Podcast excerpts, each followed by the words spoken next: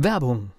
Was passiert, wenn der Chef oder die Chefin eine Auszeit nimmt und die Angestellten auf sich allein gestellt sind? Christian Pukelsheim und Michael Habekorst beschreiben in ihrem Buch Radikal weg die Herausforderungen für Unternehmer und Mitarbeiter, welche Vorbereitung notwendig ist und worauf unbedingt zu achten ist bei einer Auszeit. Radikal weg, wenn der Chef ein Jahr Auszeit nimmt und das Unternehmen dennoch funktioniert. Erschienen im Mentoren Media Verlag www.mentoren-verlag.de der Unternehmer Academy Podcast. Wir machen aus Menschen mit Know-how Unternehmer mit Erfolg. Dann starten wir in eine neue Podcast-Episode und gerne nehmen wir die Dinge, die uns im Leben passieren, auch auf. Und Thomas, du hattest ein schönes, ein schönes Erlebnis dieser Tage. Ja, dieser Tage ist gut. Ich komme tatsächlich mehr oder weniger von der Autobahn ins Studio. Ich war auf einem tollen Event in Köln und da war viele gute Sprecher, war eine tolle Veranstaltung. Ich glaube, ich darf sagen, es war von LexOffice eine Veranstaltung. Und da gab es einen Sprecher, einen Keynote-Speaker, wie es so schön heißt, also den, der Sprecher, der so, der Schlüsselsprecher am Schluss der Veranstaltung, am Ende der Veranstaltung. Und das war Reinhold Messner. Ich kannte Reinhold Messner natürlich vom Namen sowieso, aber ich kannte ihn auch schon mal. Wir haben uns schon mal die Hand geschüttelt, weil er vor ein paar Jahren bei der GSA, wo ich Mitglied bin, der German Speakers Association, dort in die Hall of Fame aufgenommen wurde, also auch einen Preis bekommen habe. Und da haben wir uns schon mal so ein bisschen unterhalten, wie das so ist, weißt du, wenn du einen Prominenten triffst, dann kannst du dich noch Jahre später daran erinnern. Er selbst trifft so viele Leute. Er hat sich natürlich, ich habe auch gar nicht gefragt, ob er sich an mich erinnert. Ja Käse, ja. Aber du kennst die, diese Ungleichheit. Er hätte dich auch gar nicht wiedererkennen können. Das außerdem noch, ja. Das außerdem noch. Nein, aber ich finde das immer so witzig, ja. Man denkt, du kennst die Leute. Klar, wir haben doch schon mal, ich weiß noch genau, was er mir gesagt hat damals, aber das ist dann sehr einseitig. Oh, oh, wir müssen das kurz erklären, weil wir hier ohne Bild arbeiten. Das heißt, äh, du bist ja heute nur noch die Hälfte von dem, nee, du bist nur noch ein Drittel von dem, was du mal warst. Ja, so, also mit der Hälfte, das kommt so fast hin, ja. Nur, nur dass wir es mal erklären, ja. Also nicht von der Wertigkeit, sondern nur vom Gewicht, sage ich mal. Rein gewichtsmäßig, ja. Da bin ich auch sehr froh drum, muss ich sagen. Und für alle diejenigen, die jetzt zum Stift oder zur E-Mail schreiben und mir ganz besorgt schreiben, was ist passiert. Es ist freiwillig, es ist extrem gesund und ich fühle mich pudelwohl und es ist nicht krankheitsindiziert und so weiter. Alles prima, freiwillig und war eine gute Entscheidung, aber lass uns da. Das, es sind Oberflächlichkeiten, die aber schon eine Rolle spielen. Ja, es ging nur darum, den Insider-Witz jetzt hier zwischen uns dann zu, zu erklären, genau. weil er sich nicht tatsächlich nicht alleine erklärt. So. Der Punkt war, er hat dann seine Geschichte erzählt, die man auch nachhören und nachlesen kann und nachgucken kann. Sehr, sehr spannend mal wieder, das in einer anderen Reihenfolge und mit anderen Inhalten zu hören, weil es, es ging darum, dass der Veranstalter LexOffice sagt, wir halten dir den Rücken frei. Ähm, das ist so deren Claim. Das ist so dieses, wozu sie das machen, warum die existieren, fand ich also sehr spannend. Eine sehr schöne Positionierung nebenbei, kann man viel von lernen. Und das hat Reinhold Messner aufgenommen und so den Rücken frei halten. Und darum drehte sich so sein Thema. Wer hält ihm den Rücken frei? Wem hält er den Rücken frei? Er hat von seiner jungen Frau geredet, die ihm den Rücken frei hält und so weiter und so weiter. War sehr, sehr spannend. Und er hat dann am Ende gesagt, normalerweise halte ich solche Vorträge und gehe dann von der Bühne nach dem Applaus. In diesem Fall hat mich der Veranstalter gebeten, noch für Fragen zur Verfügung zu stellen. Hat noch jemand aus dem Publikum eine Frage? Und ich habe gedacht, du kommst mir gerade recht. Mir geht's schon seit Jahren, eigentlich seit dem Zeitpunkt, als ich ihn da bei der GSA getroffen habe, eine Frage im Kopf rum, die mir immer wieder begegnet, wenn ich von ihm höre und so. Und zwar hat er davon erzählt, wie das war, als er auf den Everest ohne Sauerstoff hochgeklettert ist. Ja. Er hat erzählt, in seinen besten Tagen hat er 1000 Höhenmeter in 30 Minuten gemacht. Ich wiederhole, 1000 Höhenmeter in 30 Minuten ich finde das irgendwie eine sensationelle Nummer, ja. Also das ist unfassbar. Und er hat dann gesagt, sie, sie sind dann gestartet bei 8000 Meter. Der Everest ist 8848 Meter hoch, so ungefähr. Und sind dann am Ende immer langsamer geworden. Sie haben dann in den letzten 100 Metern haben sie sozusagen eine Stunde gebraucht, aber für die letzten 50 Meter wieder eine Stunde und für die letzten 20 Meter wieder eine Stunde und für die letzten 10 Meter wieder eine Stunde. Er hat gesagt, um auf den Gipfel zu kommen, die letzten Meter waren so unfassbar schwierig, dass kann man mit Worten nicht beschreiben. Also sie haben dann gedacht, in der Geschwindigkeit, wie wir jetzt gehen, brauchen wir für die letzten 100 Meter eine Stunde. Und dann nach einer Stunde haben sie festgestellt, sie sind nur 50 Meter weit, also 50 Meter hochgekommen. Und dann nach der nächsten Stunde waren es nur 25, nach der nächsten Stunde nur noch 10. Und dass sie es geschafft haben, ist schon wirklich extrem beeindruckend.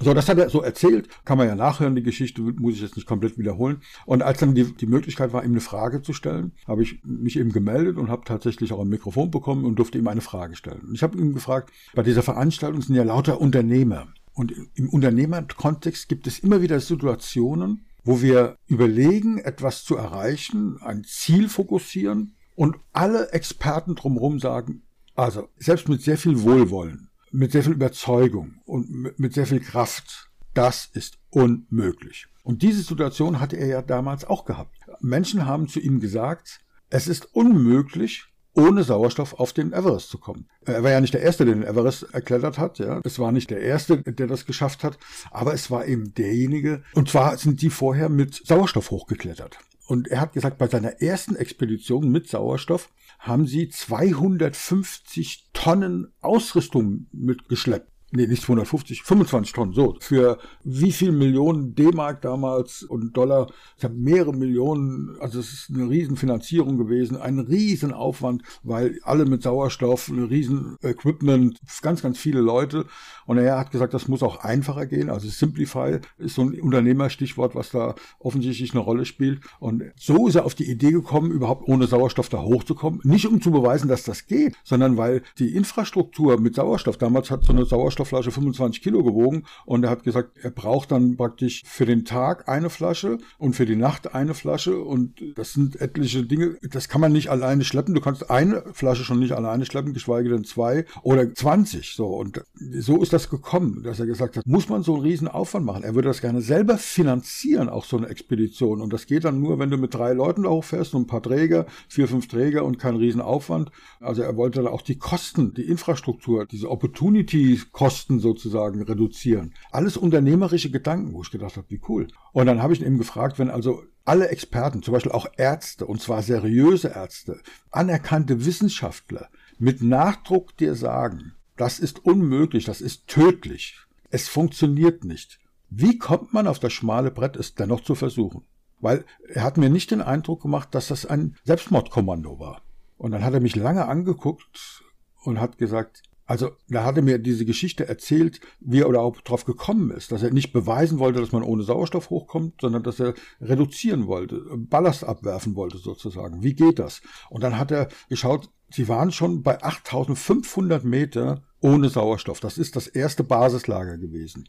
Und dann hat er folgenden Versuch gemacht. Sie sind dann mit einem Flieger über den Everest geflogen und er hat versucht, der Pilot hat mit Sauerstoff und er ohne Sauerstoff. Und er hat gesagt, er wäre nicht ohnmächtig geworden. Er ist halt hochgradig trainiert, er war akklimatisiert und ist dann eben nicht ohnmächtig geworden. Er hat dann zwar gewusst, das Sitzen im Flugzeug und das Klettern auf den Everest bei 8800 Meter ist ein Unterschied. Aber du wirst nicht ohnmächtig. Also es ist eine Trainingssache. Zum Beispiel haben, haben alle gesagt, du musst das letzte Basislager bei 8500 Meter machen, um nur noch diese 350 Meter zu haben. Und er hat dann überlegt und gerechnet und gemacht und hat dann gesagt, er startet bei 8000 Meter. Und da haben alle gesagt, das ist viel zu niedrig. Er hat das aber gemacht, um diese Akklimatisierungszeit besser zu haben. Und all, das waren lauter kleine Maßnahmen, die alle genau erklärt hat. Es gibt wahrscheinlich auch irgendwann mal als Aufzeichnung im Netz zu sehen, kann man sich nachhören, auch seine Antwort auf meine Frage. Jedenfalls diese Anzahl von systematischen Kleinigkeiten. Das hat mich massiv beeindruckt, wie er das gemacht hat. Und so haben sie es dann halt geschafft. Sie haben dann wirklich für die letzten zehn Meter gedacht, es funktioniert nicht.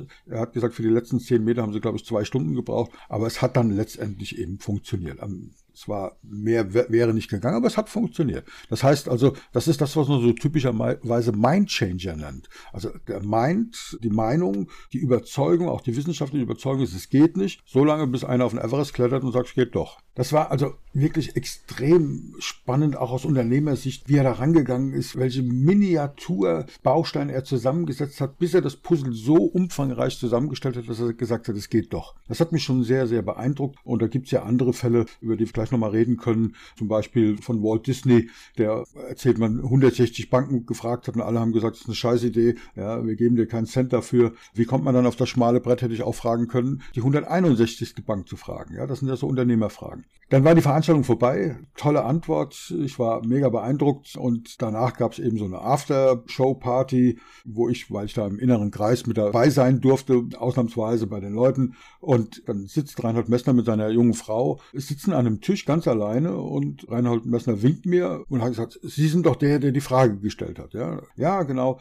Haben wir uns geduzt dann gleich und ich habe dann neben seiner Frau gesessen und ihm gegenüber und dann haben wir uns so unterhalten. Tolle Frage. Und dann haben wir uns wirklich sehr, sehr gut unterhalten. Sehr lange, fast zwei Stunden. Und ich habe da unheimlich viel gelernt. Das ist so, kennst du das? So lebensverändernde oder ja, was ist beeinflussende Erlebnisse? Ja, wenn, wenn du dann mal mit so einem Menschen da so über alltägliche Dinge redest, ja, so was passiert mit seinem Schloss, das er gekauft hat, welche steuerlichen Probleme hat er in Deutschland, wenn er ein Startup gründet und das war echt spannend, ja. Und in dem Zusammenhang sind wir drauf gekommen, dass halt viele sagen, wenn die Wissenschaft sagt, man kommt eben nicht auf den Everest ohne, ohne Sauerstoff, ja, dann ist das halt Schicksal.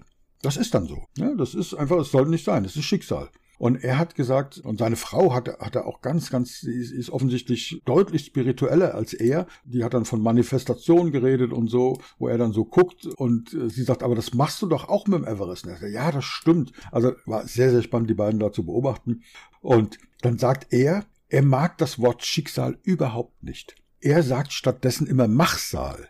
Weil Schicksal ist für ihn so ein ein Wort der Hilflosigkeit, der Machtlosigkeit. Ein anderer bestimmt. Und wenn es das Universum ist oder wer auch immer, an was du da glaubst oder so, ja, das ist einfach, das ist halt so. Andere bestimmen, ja, der Staat, Gott, andere Menschen, das Universum, you name it, ja. Und er sagt eben Machsal, weil du musst es einfach machen. Und wenn du das machst, dann nimmst du sozusagen dein Schicksal in die Hand und dann heißt es eben nicht mehr Schicksal in die eigene Hand, dann heißt es eben nicht mehr Schicksal, sondern Machsal. Und das war so ein Anlass, wo ich gedacht habe, du, wir nehmen mal außerhalb unseres Planes ein aktuelles Erlebnis, weil das war gestern Abend, ja, das ist jetzt noch keine zwölf Stunden her sozusagen. Ja, lass uns dieses aktuelle Thema nehmen, weil jetzt bin ich noch so ein bisschen euphorisiert und lass uns da mal drüber sprechen. Sozusagen. Ja, da sprechen wir drüber. Ich musste auch gerade mal nachgucken, was Schicksal denn überhaupt so bedeutet, von einer höheren Macht kommend und so weiter und so fort. Dann habe ich aber etwas Witziges bei Wikipedia gerade gefunden oder von Zufällen bewirkt. Und das mhm. finde ich natürlich wieder ganz, ganz witzig, denn Zufall hat dann für mich schon wieder eine ganz andere Bedeutung. Zufall, das haben wir, glaube ich, hier auch schon mal gesagt, ist etwas, was mir zufällt. Mhm. Und ich glaube an Zufälle, aber Zufälle sind auch aus meiner Sicht nichts Spontanes, sondern das ist sehr wohl etwas, was wir alle vorbereiten durch unser Tun, durch unser Handeln. Wenn wir an ein Ziel glauben, dann machen wir ganz viele Dinge richtig und dann fallen uns auch Dinge zu. Aber Machsal ist der schönere Begriff, weil er nimmt diese Unmächtigkeit weg. Genau. Wenn der Zufall uns zufällt, ist es dann Fügung, ist es Bestimmung oder hast du es beeinflusst? Ist es durch dein Machen gekommen? Also selbst wenn du es dann trotzdem schaffst und sagst, naja, es war ein anderer, das Schicksal hat zugeschlagen und ich habe es jetzt doch geschafft. Das ist diese Machtlosigkeit, ja. Und wenn, wenn du sagst, nee, ich nehme das da in die eigene Hand, es ist eben kein Zufall, es ist eine hohe Wahrscheinlichkeit, dass wenn ich das mache, das mache, das mache, die waren da drei Monate zum Akklimatisieren auf 8000 Meter. Das musst du dir mal geben. Er hat gesagt, natürlich ist das extrem. Und so, da muss man sich eben auch extrem vorbereiten. Und natürlich war das nicht leichtfertig gesagt, naja, das klappt schon, das sind alles Idioten, die Wissenschaft hat keine Ahnung, wir, wir beweisen, das wäre lebensmüde gewesen, das wäre auch schief gegangen, ganz klar. Sondern wir haben das ganz strukturiert, haarklein, lauter winzige Dinge. Er hat zum Beispiel erzählt, dass zu der damaligen Zeit, das ist ja schon ewig her, als er den Everest da erstiegen hat, 78 war es, da, da gab es Bergsteigerschuhe mit Leder aus Leder. Und die hatten halt den großen Nachteil gehabt, wenn die nass waren, sind die nicht mehr getrocknet auf dieser Höhe und waren halt wie Eisklumpen. Und dann hat er damals andere Schuhe entwickelt. Aus einem, ich hab's vergessen, was für ein Material, die dann zwar nicht so wärmeisolierend waren, die waren also deutlich kühler. Und er hat dann gesagt, er hat sich da irgendwie anders geholfen. Aber sie sind eben wasserdicht und damit ist das nicht zugefroren, weil wenn es zufriert, dann, er hat ja dann irgendwann dann tatsächlich auch seine Zehen verloren, aber eben nicht am Everest, ja weil er wirklich dann neue Schuhe entwickelt hat. Also er ist als unter der Erfinder gegangen, hat technisches Material entwickelt, was es zu der Zeit nicht gab, weil er gesagt hat, was kann uns daran hindern? Also das ist das, was ich da aus Unternehmericht sehe, wirklich sagen, okay, was steht da uns im Weg? Was bedeutet das konkret? Was, welche Hürden müssen wir wegräumen, um, damit es eben trotzdem geht. Ja?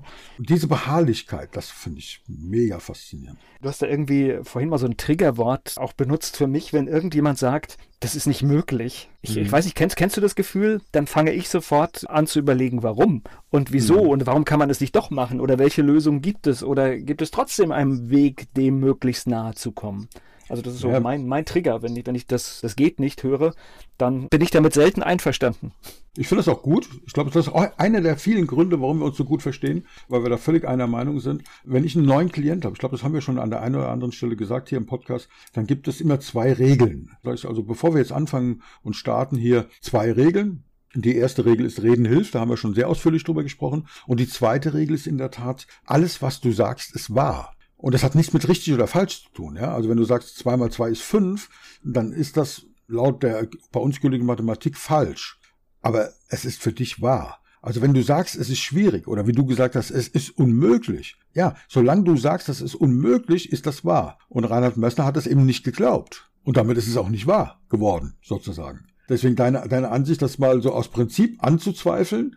Vielleicht hätte sich herausgestellt, nachdem du das alles so untersucht hast und so haarklein und neue Sachen erfunden hast wie Reinhold, dass du sagst, ah, okay, geht doch nicht. Kann sein, ja. Weil, wenn man das so gehört hat, wenn der jetzt nicht 8848 Meter, sondern 8888 Meter hoch gewesen wäre, wäre es wahrscheinlich doch unmöglich gewesen. Ja, so. Weil Oder der Preis wäre zu hoch. Ich glaube, das ist oft diese Geschichte. Ich glaube, dieses Unmöglich, glaube ich, gibt es ganz oft überhaupt nicht, sondern es ist hm. dann einfach, du musst etwas bewerten und sagen, up, da wird das Risiko zu hoch, da wird der Preis zu hoch, was ja ein Argument sein kann, also wenn wir es aufs Geschäftliche ja. übertragen. Naja, es, es gibt natürlich eine Höhe, da ist es tatsächlich unmöglich. Also wenn du sagst 10 Kilometer, 20 ja. Kilometer, ja, so. Aber ob das nur 8850 oder 8860, also wo ist da die Grenze? Innerhalb dieser Grenzen hast du recht, bei 10 Meter mehr, 20 Meter mehr, der Preis wäre deutlich höher gewesen. Ja, so ist es noch möglich gewesen. Vielleicht ihm nicht, aber vielleicht jemanden, der noch durchtrainierter wäre, der noch verrückter ist. Ja, er hat einen schönen Satz gesagt: Bergsteigen ist völlig sinnlos. Ja, das ist das Kultivieren der Sinnlosigkeit.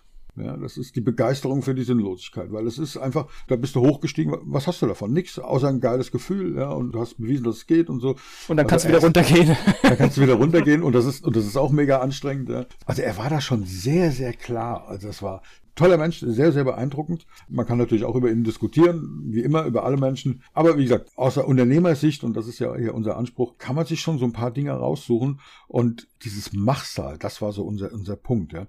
Also, wie gesagt, man erzählt die Geschichte, ich habe es ja vorhin kurz angeteasert, dass Walt Disney zu etlichen Banken. Ich weiß nicht, ob es 160 waren. Ich habe diese Zahl von 160 im Kopf. Bitte nicht nachgoogeln, weil es, ob es nur 100 waren, 80 oder wie viel auch immer, eine unfassbar hohe Anzahl von Banken, die er gefragt hat, seine Projekte dazu finanzieren. Und alle haben gesagt, nein, wir finanzieren das nicht. Das ist einfach eine scheiß Idee. Niemand will so, so einen Vergnügungspark besuchen. Das ist viel zu teuer. Das ist völlig unmöglich. Ja, da wäre Volker wieder wach geworden. Und es geht nicht. Ja, wie kommt man dann auf das schmale Brett? Immer weiterzumachen, immer weiterzumachen, immer weiterzumachen. Ja, man erzählt dann, er hat dann eine Bank gefragt, die wahrscheinlich selber schon kurz vor der Pleite war, die dann gesagt haben, ja, wenn wir es jetzt machen und wir gehen pleite, dann sind wir halt tot. Toter Tod geht nicht. Wir sind sowieso schon fast tot. Ja. Und wenn es klappt, ist es die Rettung. Aber wo holt man so diese innere Kraft her? Da, davon können wir, glaube ich, alle lernen. Und wenn wir uns immer wieder sagen, ergebe ich mich in mein Schicksal, wer immer das dann bestimmt, oder sage ich, ich, nein, Schicksal gibt es nicht, es gibt Machsal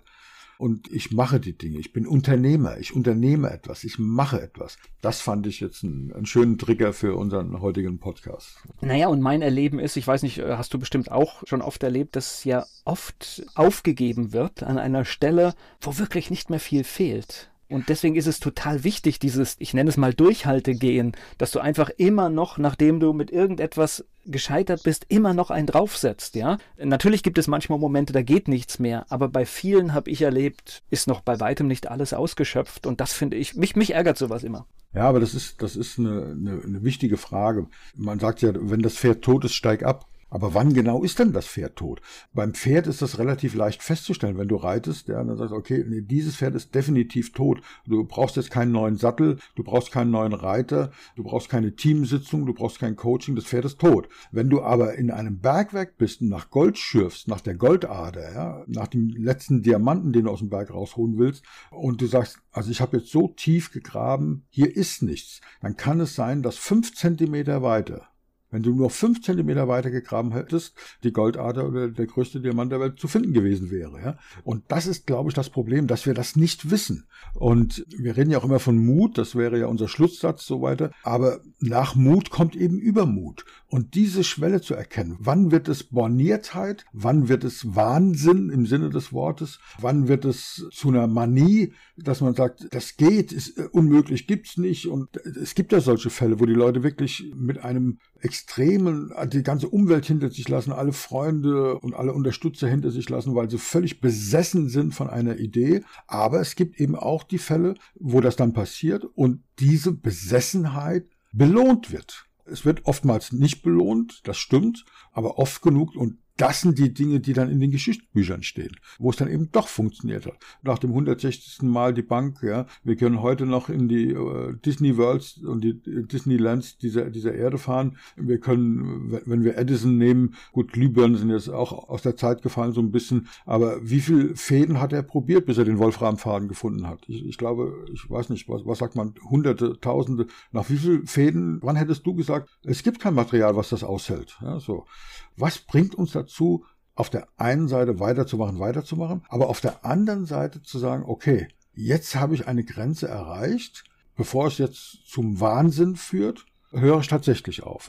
Oder wann ist, um bei, bei deiner Definition zu bleiben, die ich sehr schön finde, wann wird der Preis zu hoch? Genau, wobei du natürlich jetzt hier Beispiele bringst, wo es wirklich auch richtig, richtig um die Existenz geht. Das haben wir aber bei den Unternehmern und Unternehmerinnen, mit denen wir sprechen, nicht so häufig. Und ich erlebe manchmal, dass relativ einfach eingeknickt wird. Und das ärgert ja, mich immer. Das ist das ein, eigentlich das, wo ich jetzt hier gerade für werben will, das nicht einfach immer hinnehmen, wenn jemand sagt, das geht nicht. Es geht oft doch. Ja, und da bin ich hundertprozentig bei dir. Und dann eben nicht beim ersten Mal, es geht doch, und dann kommt man wieder an eine Hürde und zu sagen, okay, hat der andere doch recht gehabt, geht scheinbar doch nicht, sondern wirklich weitermachen, weitermachen, machen, Machsal, nimm dein Schicksal in die eigene Hand, Machsal. Das wird dann belohnt. Es muss gesund bleiben, es darf nicht zur Verrücktheit werden, zur Manie werden, aber große Dinge, wie hat Steve Jobs gesagt, eine Delle ins Universum hauen. Das geht nicht mit dem kleinen Finger. Das geht nicht nach beim ersten Mal. Da musst du auch wissen, wie hoch ist der Preis. Bist du bereit, diesen Preis zu zahlen? Bist du bereit, dich zu engagieren? Bist du bereit, Dinge aufzugeben, um dein Ziel zu erreichen? Also das ist einfach unser Appell. Hilfe annehmen, an Hilfe annehmen. Auch das ist, erlebe ich ganz oft. Es gibt so viele Hilfestellung, die ignoriert wird. Auch das ist erlaubt. Ja, nicht nur das. Es ist ja noch viel schlimmer. Da gibt es noch einen Schritt vorne dran erstmal um Hilfe fragen. Also Hilfe annehmen, da haben wir viele Schwierigkeiten, da hast du vollkommen recht. Nur der Punkt ist ja, die Menschen fragen, die haben verlernt, um Hilfe zu bitten. Da haben wir übrigens auch schon mal im Podcast drüber gesprochen, wie cool das ist, einfach zu fragen. Du erinnerst dich, da ging es darum, dass wir am Kopierer stehen, werde ich vorgelassen. Ja, und wenn du einfach bittest und das Ganze begründest, dann ist die Hilfe, die dir zuteil wird, unfassbar umfangreich. Ja? Das sind jetzt nur kleine Beispiele mit der Hilfe, mit Hilfe annehmen, um Hilfe bitten, Dinge analysieren, Kleinigkeiten verändern, den Prozess. Reinhard Messner hat diesen kompletten Prozess in winzigste Etappen zerkleinert und hat jeden einzeln angeguckt und hat im modernen, in der modernen Industriewelt würden wir sagen Kaizen, ja, diese minimalen permanenten Veränderungen und Verbesserungen. Ja.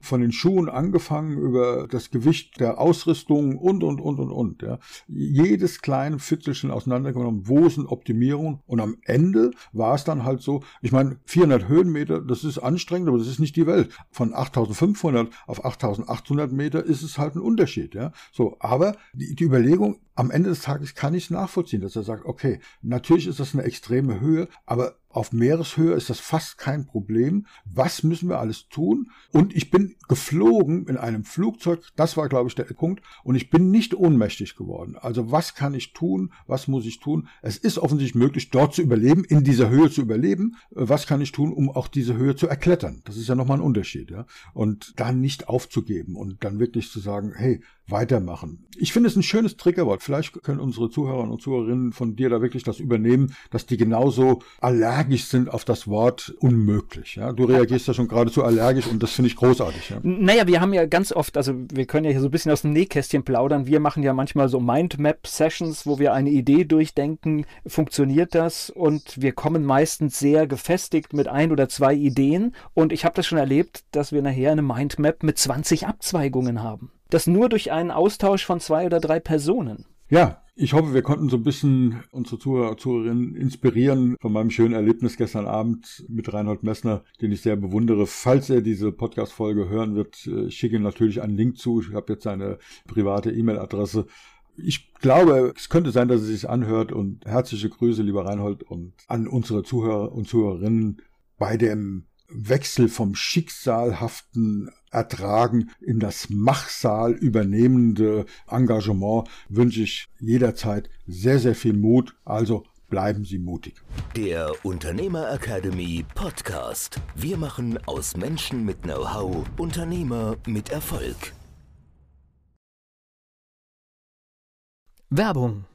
Was passiert, wenn der Chef oder die Chefin eine Auszeit nimmt? Und die Angestellten auf sich allein gestellt sind. Christian Pukelsheim und Michael Habekorst beschreiben in ihrem Buch Radikal weg die Herausforderungen für Unternehmer und Mitarbeiter, welche Vorbereitung notwendig ist und worauf unbedingt zu achten ist bei einer Auszeit. Radikal weg, wenn der Chef ein Jahr Auszeit nimmt und das Unternehmen dennoch funktioniert. Erschienen im Mentoren Media Verlag www.mentoren-verlag.de